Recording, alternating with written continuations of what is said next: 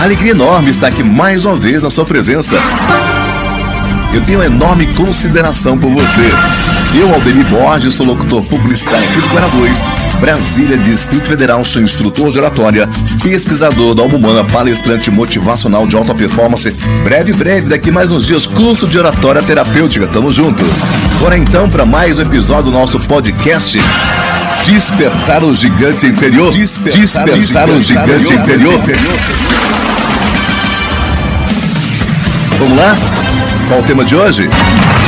Ter flexibilidade para as mudanças. Bora nessa? Então bora lá. O que deu certo no passado não garante mais o sucesso do presente. Devemos estar atentos e perceber que a vida é diferente a cada dia. E quem está fazendo as coisas do mesmo jeito que sempre fez está ficando para trás mais rapidamente do que nunca.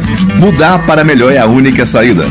E estamos no início do século 21. Entramos no novo milênio e hoje passamos para uma nova realidade, a realidade da era da informação, da era digital. No momento científico onde a medicina avança com uma velocidade impressionante, onde o sistema de telecomunicação conecta em real time todo o planeta. Quando cai a chuva forte numa pequena cidade lá do outro lado do mundo, nós podemos estar aqui num dia ensolarado, assistindo as pessoas se refugiando dessa chuva. E agora, nos próximos anos, o conhecimento adquirido pelo homem será muito maior, ou pelo menos deverá ser, para quem deseja prosperar. As descobertas serão muito maiores do que todos os milhares de anos de existência da humanidade. Para prosperar em novos tempos, é necessário ter a habilidade de sim sintonizar nessa nova realidade em que a única permanência é a mudança. As pessoas e organizações que não conseguem acompanhar essa mudança são aquelas que têm como principal expressão em seu discurso a crise. Na verdade, a crise é o nome que se dá para a dificuldade em reagir às novas mudanças do mundo. A cada dia, milhares de pessoas no mundo fracassam porque não souberam prever, não souberam ser ágeis diante das novas mudanças. Nossa sugestão para você e para a sua empresa é que você despertem essa habilidade e essa flexibilidade de reação em sua organização interna a fim de superar as novas situações que o mundo lhe trará. Antigamente tínhamos que aprender datilografia. Entrávamos na escola e fazíamos curso durante meses para aprender. Imagine como ficaram os empresários e proprietários da escola de datilografia que não partiram para um novo negócio. Escafederam-se. Antigamente, há não muito tempo atrás, uma entrevista de emprego, um candidato dizia que pretendia ser fiel àquela empresa e seguir carreira e se tornar talvez um dirigente em seu setor, dedicar sua vida inteira como bom e fiel trabalhador. Mas hoje, se esse trabalhador não mudou sua cabeça, ele será muito mal visto como profissional e dificilmente arrumará um outro emprego, pois as empresas não buscam mais uma pessoa que fique acomodada esperando o seu salário no final do mês e trocando seu trabalho por estabilidade. Mesmo porque essa palavra estabilidade desapareceu do dicionário dos novos tempos. Alguns anos atrás, quando o casal se conhecia, o pai e a mãe primeiro deveriam consentir o namoro e depois de bastante tempo ficariam noivos e se casariam. E com certeza o genro deveria pedir o pai a mão da moça em casamento. Novo milênio. Os tempos são diferentes. A moça e o jovem estão passando pelo período de adequação sexual, seguido de uma época de liberdade total. Se os pais não atualizarem suas cabeças e forem aplicar sermões, mantendo-se rígidos e inflexíveis acerca de temas como virgindade, terminarão falando com as traças e com as paredes. Estamos falando de um fato, de uma nova realidade, dos novos tempos, porque os jovens dos últimos anos já estão numa nova realidade. O certo é que o pai tenha uma mente flexível que possa ser compatível com esse novo contexto. Assim, certamente terá maiores chances de convencer seus filhos adolescentes sobre suas maneiras de ver a vida e seus conceitos sobre o que é ou não legal como atitude sexual, por exemplo. Outro exemplo bastante interessante é que antigamente, quando queríamos comer pizza, tínhamos apenas três opções de recheio: atum, mussarela e calabresa. Hoje em dia, além de uma infinidade de pizzarias distribuídas em todos os bairros, podemos contar com uma variedade imensa de sabores. E os carros? Há poucos anos existiam somente alguns modelos ainda eram todos nacionais. Importados só tinham as pessoas que eram muito ricas. Mas hoje podemos optar por uma gama muito diversificada, cada marca tem muitos modelos e cada próprio modelo tem suas variações. As escolas antigamente tinham um professor que ficava sobre um pequeno palco, sentindo-se superior aos seus alunos. Era respeitado por quem impunha o seu poder e o medo prevalecia na sala de aula. Os tempos mudaram. As escolas modernas têm salas de aula que colocam cadeiras em forma de ferraduras. O professor senta numa cadeira como as dos próprios alunos e eles se comunicam de igual para igual. E a internet veio para revolucionar o mundo da informação.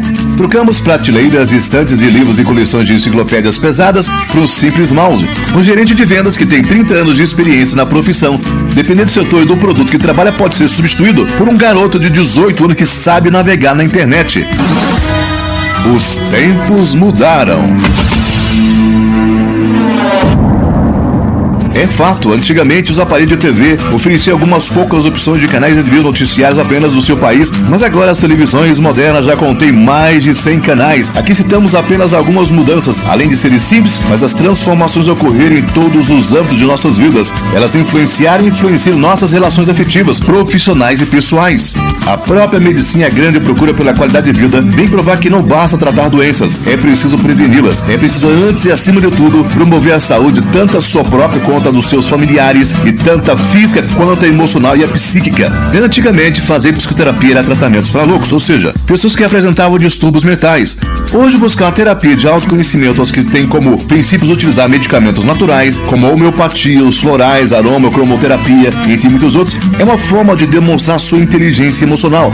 Eis o grande segredo da prosperidade na nova era: inteligência emocional. Pessoas que produzem muito, mas não conseguem manter um bom relacionamento com os demais dentro de uma empresa têm pouquíssimas chances de conquistar cargos elevados. São pessoas consideradas com baixo potencial para gerenciar e comandar equipes. O homem moderno e bem-sucedido sabe lidar com as pessoas, se afasta de situações inesperadas e até constrangedoras e, acima de tudo, negociar sem perder o controle da situação.